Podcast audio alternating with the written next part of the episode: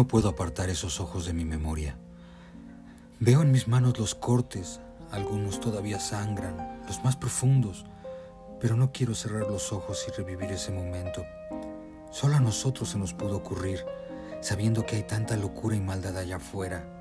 No nos imaginamos lo que iba a encontrar. El día comenzó de manera normal en la escuela. Mi amiga y yo tomábamos nuestras clases, pero la clase de la historia se desvió a leyendas urbanas y cómo se diseminaban en la población.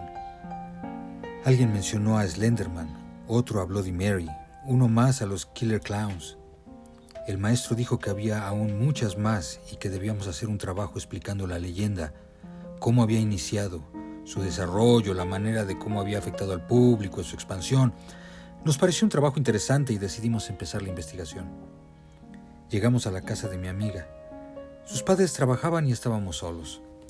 Subimos a su habitación con refrescos y algo de comer y comenzamos a navegar en Internet. Por un par de horas Buscamos en varias páginas y solo encontramos las leyendas más comunes.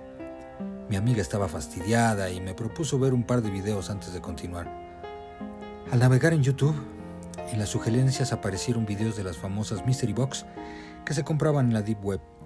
La mayoría eran montajes por pseudo youtubers que buscaban más seguidores. Pero nos llamó la atención un video de un canal que no tenía más videos. Era de alguien que no mostraba su rostro Parecía que tenía la cámara en su gorra. La caja solo contenía un espejo roto y en la tapa tenía escrita una dirección de internet. Por curiosidad pusimos la dirección en el buscador y mandó mensaje de error. Pero no era el mensaje regular.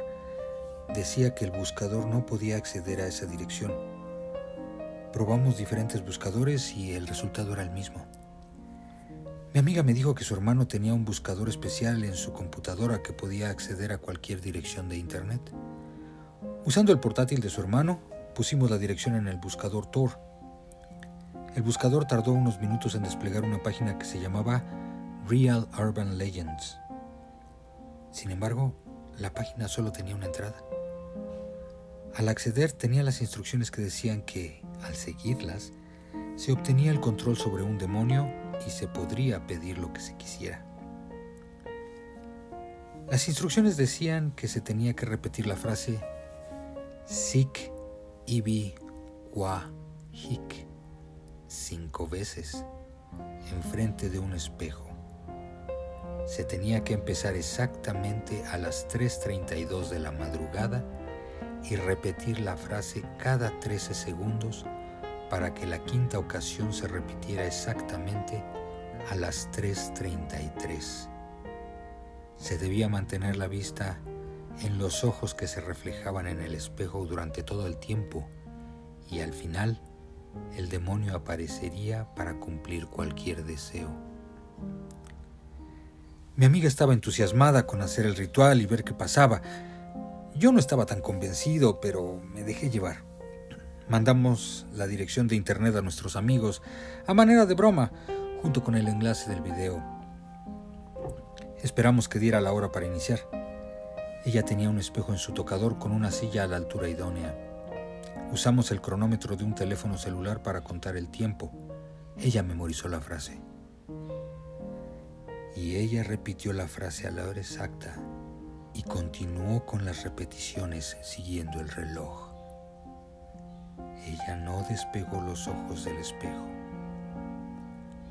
Al terminar, por un instante me pareció ver algo en el espejo. Al tratar de enfocar, mi amiga lanzó un grito espeluznante. Nunca había oído algo como ese grito.